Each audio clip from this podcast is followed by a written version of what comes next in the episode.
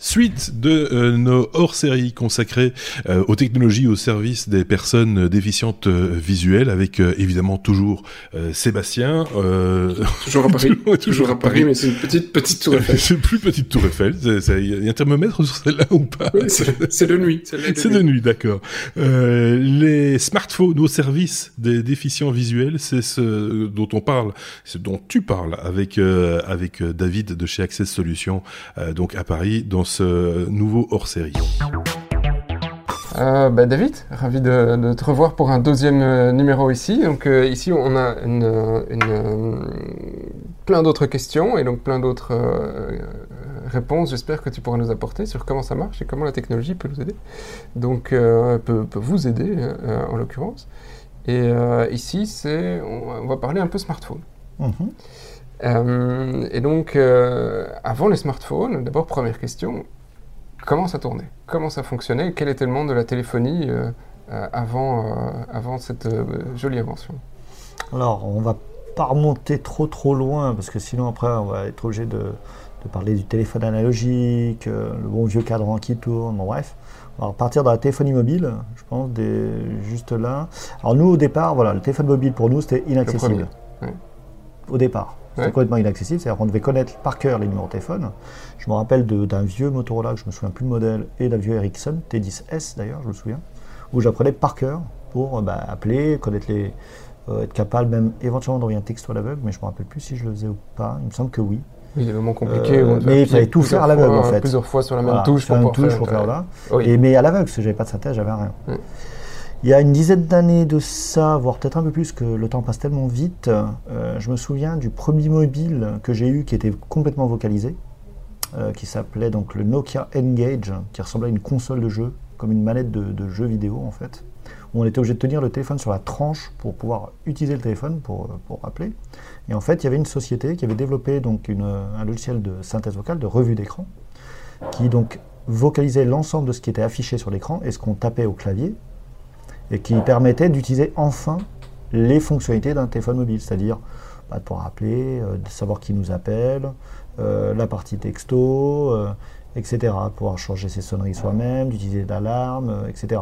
Tout ce que tout le monde faisait depuis pas mal d'années et que nous, en tant que déficients visuels, on ne pouvait pas faire, en tant que non-voyants, on s'est cité, parce que bah, on n'accédait pas à l'écran.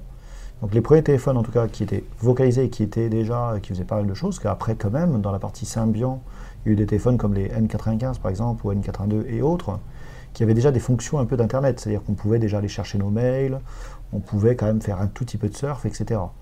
Bon, c'était, on va dire, le, un pseudo téléphone avec un tout petit peu de smartphone, on va dire, dedans. Et ensuite, bah, effectivement, bah, les gens qui ont commencé après à être sur les premiers Android, euh, vocalisés ou iOS. Donc moi, personnellement, je pense que euh, moi personnellement, je préfère iOS, euh, la partie Apple, hein, donc, qui ont démarré au 3GS, où ça a quand même bien évolué. pour une question d'ergonomie, je trouve que c'est quand même mieux pour nous. Après, il y a des, certains geeks qui aiment bien la partie Android au niveau vocal, mais c'est souvent des gens qui sont malvoyants. Pour quelqu'un qui est en cécité, on est plus Apple aujourd'hui que, euh, que Android. Et, donc, euh, je, prends, j'achète un iPhone ou j'achète un, téléphone Android, je le sors de, de, sa boîte, mhm. euh, je suis déficient visuel. Est-ce que je peux tout de suite utiliser mon téléphone tel quel? Alors oui et non. Oui, alors il y en a un oui, l'autre non. Non, c'est oui et non. Non, les deux, les deux c'est oui et non. oui et non, pourquoi? L'iOS, oui, j'ai tendance à dire, parce qu'effectivement, dès le démarrage, dès le setup du téléphone, on a juste à trouver comment l'allumer. Et une fois qu'on a réussi à l'allumer, effectivement, euh, le fait de faire trois appuis euh, sur le bouton euh, Power ou sur le bouton rond sur les anciens iPhones permet de lancer la revue d'écran, même pour les étapes de configuration. Donc c'est oui, je dirais que oui. L'iPhone, sous réserve après on connaisse un minimum la gestuelle, parce que la gestuelle d'un valide, d'une personne qui utilise sans revue d'écran, donc sans VoiceOver, et l'utilisation avec VoiceOver, ça transforme la façon d'utiliser et les gestes qu'on utilise sur l'écran. Donc si l'usager ne connaît pas un minimum la gestuelle de base avec la modification pour la revue d'écran, effectivement, il ne pourra pas l'utiliser. Mais dans le principe, s'il connaît les gestes pour l'utiliser, il devrait pouvoir y arriver. Sur Android, c'est un autre problème. Sur Android, effectivement, on est censé avoir un raccourci, dis bien censé, avec volume plus, volume moins, où on est censé pouvoir lancer le screen reader. Sauf qu'en réalité, d'une marque à l'autre dans le téléphone Android, c'est pas toujours pareil. Et en règle générale, le problème qu'on a, bah, c'est que le téléphone en lui-même, euh, bah, en fait, il affiche un écran avant de lancer la revue d'écran qui dit qu'est-ce qu'on veut lancer comme accessibilité? Donc quelqu'un qui est non-voyant, bah, en fait, cet écran, il ne le voit pas. Donc pour certaines personnes qui se débrouillent un peu en tapotant un peu partout sur la vitre, on finit par lancer ce qu'on veut, sous réserve qu'on y arrive. Et donc, euh, des fois, on n'y arrive pas. Donc il te demande sur l'écran de confirmer. Confirmer qu'on veut tollback. Sauf que quand on quand on voit pas, bah, confirmer qu'on veut tollback, c'est compliqué. C'est gênant. Et ce que je ne euh, comprends pas quand même, c'est qu'Android aujourd'hui équipe quand même une grosse partie. Je pense que c'est le deuxième gros concurrent de, de, Apple. Je ne comprends pas qu'il n'y ait pas eu dans la communauté des gens qui se disent mais attends, qu'est-ce que ça coûte de lancer tollback directement en fait? Parce que le pire c'est qu'une fois qu'on a cliqué qu'il y a tollback, après il le garde en mémoire. Après il ne le redemande pas à chaque fois. Mais au premier lancement, en fait, on est infoutu de cliquer sur Tobac. Mais tu, tu, dans la discussion de préparation, tu disais il n'y a pas tellement de développeurs, de, chez Google en tout cas, qui travaillent euh, ah, sur l'accessibilité. Alors, développeurs, non. Ils ont deux personnes déficientes visuelles qui font de la sensibilisation, qui bossent chez, chez Google et qui doivent justement euh, inculquer aux développeurs les bonnes pratiques. Mais ce ne sont pas des développeurs, hein. c'est juste des gens qui, surveillent un peu les applis, qui essayent de donner des, des conseils. Effectivement, c'est dommage que chez Google, il n'y ait pas quelqu'un qui soit un peu plus impliqué euh, à ce niveau-là et de vraiment de, forcer que, je sais pas, on est quand même à Android 9, je crois, là actuellement. Je suis désolé, euh, Android, ça existe quand même depuis des années, n'y ait pas possibilité pour un aveugle de lancer le téléphone tout seul. Bah, c'est quand même aberrant. Est-ce que c'est compliqué, euh, de ton point de vue, pour un développeur de créer une application qui est accessible aux malvoyants ou aux aveugles sur, je pense pas. Android ou iPhone Alors, à mon sens, je ne pense pas. Je pense que le, problème des développeurs, c'est qu'ils ne savent pas qu'une personne aveugle utilise l'application. C'est que c'est pas qu'ils ne veulent pas euh, faire, c'est que utiliser des composants accessibles, c'est faisable. Mais encore faut-il que les gens soient au courant de la finalité, en fait, du développement. S'ils se rendent compte que derrière leur application est utilisée par une personne qui est aveugle, ce qui est le cas, hein, il y a quelques applications populaires en France, ou même euh, sur des applis internationales d'ailleurs, où les développeurs savent qu'il y a des usagers non-voyants qui utilisent et qui prennent en compte cette accessibilité en natif. Mais non, dans le principe, euh, c'est souvent une méconnaissance de l'accessibilité qui fait qu'on a des applications qui parfois ne sont pas accessibles. Et, parfois des applications euh, grand public, euh, pas juste euh, une application de, jeu, c'est... même toutes, même des, trucs comme la SNCF ou même des très grosses applications, des fois elles ne sont pas accessibles. Hein. Mais parce que bah, des fois ils ne le savent pas. Mais même des applications comme Uber, il y a eu des périodes où Uber ils avaient fait des mises à jour, pourtant c'est une grosse application, et ça ne marchait plus pour nous. Parce qu'ils avaient, ils ont, ils, ont, fait un raté dans leur développement. Et, quand ça ne marche plus pour vous, quels bah, sont vos recours bah, Pas grand-chose. C'est-à-dire que si on a eu le malheur d'installer la nouvelle version de l'appli, donc quand on, est sur Android, ça va encore. Parce que sur Android, on prend l'APK, paf, on vire, on met l'autre d'avant. Il suffit de le télécharger, quoi. Il y, a toujours moyen de le mhm. récupérer. Sur iOS, euh, à part si on a fait une sauvegarde de son iPhone sur son ordi, et qu'après on récupère la sauvegarde et qu'on réinstalle, mais bon, il faut passer par, il faut y passer combien de temps? C'est pas évident, on va dire, dans les deux cas. Donc là, généralement, ben, on croise les doigts pour que la version d'après soit accessible. Vous croisez les doigts ou euh, pour, euh, pour d'autres euh, applications, vous faites un peu de lobbying pour prévenir on fait, voilà, voilà, on fait des fois aussi, via des podcasts connus en France, on essaye d'alerter et d'encourager une communauté d'usagers déficients visuels à aller noter des applications et, par exemple pour les applications inaccessibles, de, de faire beaucoup de com autour et dire aux gens, bah, tiens, voilà, telle appli ne marche pas, voilà, pendant 15 euh, jours, 3 semaines, allez-y tous voter et mettez euh, une étoile ou zéro étoile. Bon là, sous iOS, on ne veut pas, c'est une étoile. Et de dire que l'application n'est pas accessible. Comme ça, ça descend globalement la note de l'application vis-à-vis du développeur. Et une application euh, qui est populaire et qui bizarrement a une note qui est très très basse, bah, généralement, ce n'est pas une bonne pub pour l'appli. Donc c'est une des solutions qu'on a trouvées pour que le développeur prenne un peu plus en compte les, les besoins d'accessibilité au niveau des applications. Voilà, donc là c'est la communauté qui parle et qui essaye de, se faire entendre. C'est ça. Euh, c'est un peu, c'est, un peu des OPA sur, sur, une application quoi en fait. oui c'est ça. Donc vous voulez utiliser Uber, si Uber ne marche pas, allons tous voter pour Pour dire que c'est, nul et que ça marche pas, et jusqu'à ce qu'ils comprennent que. Euh, Au final, c'est assez simple hein, de, pouvoir le faire entendre si ça marche, si les développeurs écoutent dans ce sens-là. Ça prend plus ou moins de temps, on va dire. On va dire que dans des grosses sociétés euh, privées, souvent, ça va plus vite. C'est un impact financier, d'image qu'ils ne veulent pas avoir. Euh, sur des, sociétés plus petites ou des fois sur des, trucs un peu de l'État, on va dire que c'est tellement des grosses structures euh, qui doivent passer par des milliards de process que des fois il faut un petit bout de temps avant qu'ils fassent quelque chose. Mais bon, ça dépend du, type de structure, je pense. Et donc euh, aujourd'hui tu as, tu as, un smartphone, hein, tu as un, iPhone pour ne pas le nommer. Hein, du, coup, oui. Et, et, donc, grâce à ça, t'a vu, tu, tu l'utilises en quasi ah, en permanence pour, ah, pour tout. Pour tout. Pour lire, pour, euh, pour moi, Je, sur mon iPhone, je fais tout. Le mail. Tu vois, déjà, comme je dis aux gens, je dis voilà, l'iPhone, ce n'est pas un téléphone. L'iPhone, c'est un smartphone, c'est un ordinateur qui a, bizarrement, pour les gens qui utilisent encore cette fonction, qui a la fonction téléphone, qui a des textos, c'est pas mal aussi. Mais dessus, il y a les emails, il y a tout ce qui est réseau, donc les, les Facebook, les machins, les YouTube et compagnie, tout ce qui est réseaux sociaux. Euh, euh, télé vidéo, etc., euh, Prime Vidéo, Netflix.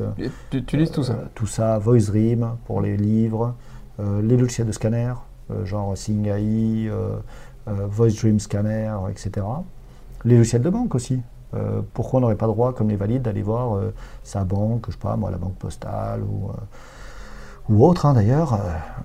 ça, Linkso, par exemple, Linkso, typiquement, c'est une application où le développeur vraiment euh, pris en compte les besoins des déficients visuels. Alors, Linkso, je ne suis pas sûr que.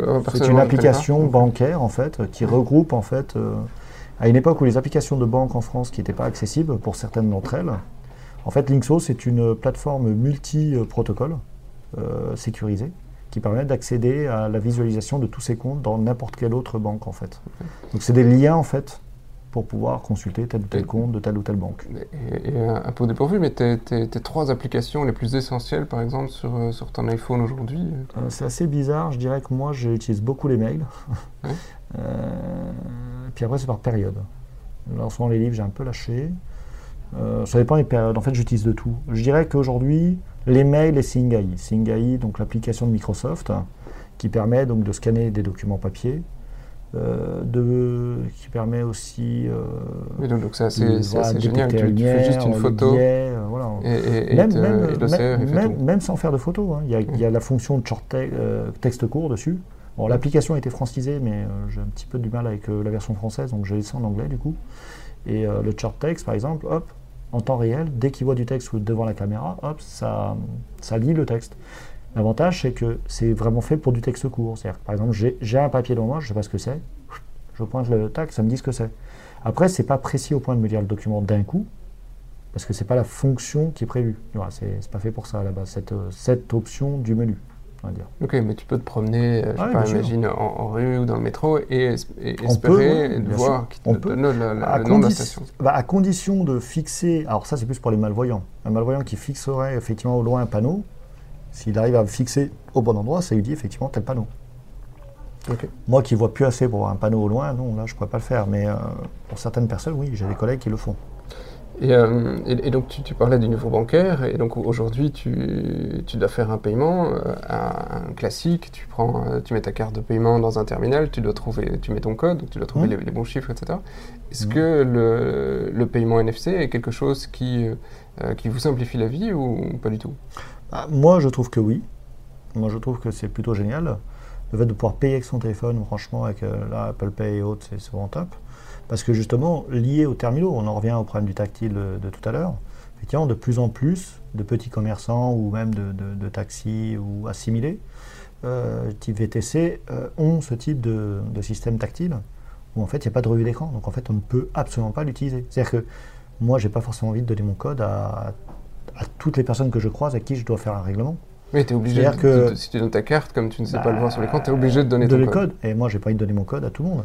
Donc là, tu ne sais pas combien tu payes. Bah oui. Euh, mais même, mais même, euh, même si la personne est de bonne foi, je ne dis pas, les gens sont probablement de bonne foi, mais je sais pas, j'ai pas à donner mon code à toute la planète. Dans ces cas-là, ça ne sert à rien d'avoir un code si on est censé le donner à tout le monde. Euh, donc l'idée, effectivement, le smartphone dans ce cas-là était très très bonne alternative. Malheureusement, effectivement, ça ne marche pas tout le temps et ça ne marche pas dans tous les, Les gens qui ont des terminaux un peu anciens, ça ne marche pas, par exemple, le, paiement sans contact avec le, avec le Apple Pay. Je sais pas, en tout cas, moi, il y a des fois où ça ne marche pas. Donc, mais en tout cas, c'est une très très bonne solution. Ok, donc pour toi, quand même, d'une certaine manière, l'arrivée du smartphone, ça a ah, changé ah, ça a été, ah bah oui, pour nous, ça a été vraiment. Euh, mais même, même, même pour la navigation, là, on a parlé euh, la, dernière fois euh, là, de la partie au niveau du déplacement en rue, etc. Bah, c'est pareil, moi, même des fois dans la rue, si je suis fatigué ou quoi, de temps en temps, j'ai une application, pas de guidage, mais juste de, positioning, Lazario par exemple, qu'on a aidé à franciser. Bah, ça me dit en temps réel à quel endroit je suis dans la rue, dans quelle rue je suis, à quel numéro de la rue. Ça me dit les bus à proximité, les commerces à proximité en temps réel. Toutes les, et ça le répète toutes les 15-20 secondes. Donc c'est très, c'est très pratique en fait. Ça me dit tout le temps en temps réel où je suis en fait. Donc c'est, quand même assez pratique pour m'orienter. Et ça, pareil, je l'ai sur le téléphone.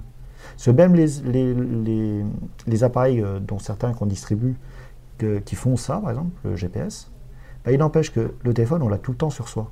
Donc en fait, c'est pas, euh, pas se dire tiens, il faut que je vérifie la batterie, est-ce que j'ai pas oublié de prendre tel appareil, etc.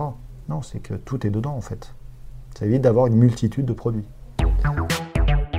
Fin donc de ce deuxième hors-série consacré aux technologies au service des personnes déficientes visuelles. Euh, Sébastien, on, a d'autres rendez-vous prévus euh, avec avec David pour parler dans le, prochain le prochain épisode, si j'ose dire, le prochain hors-série d'un tout autre sujet. Un tout autre sujet qui a été beaucoup traité déjà dans les technos et que vous allez voir peut être, être traité sous un autre angle, euh, c'est la domotique. Voilà, donc euh, la domotique, donc au service des personnes non-voyantes ou malvoyantes. À bientôt.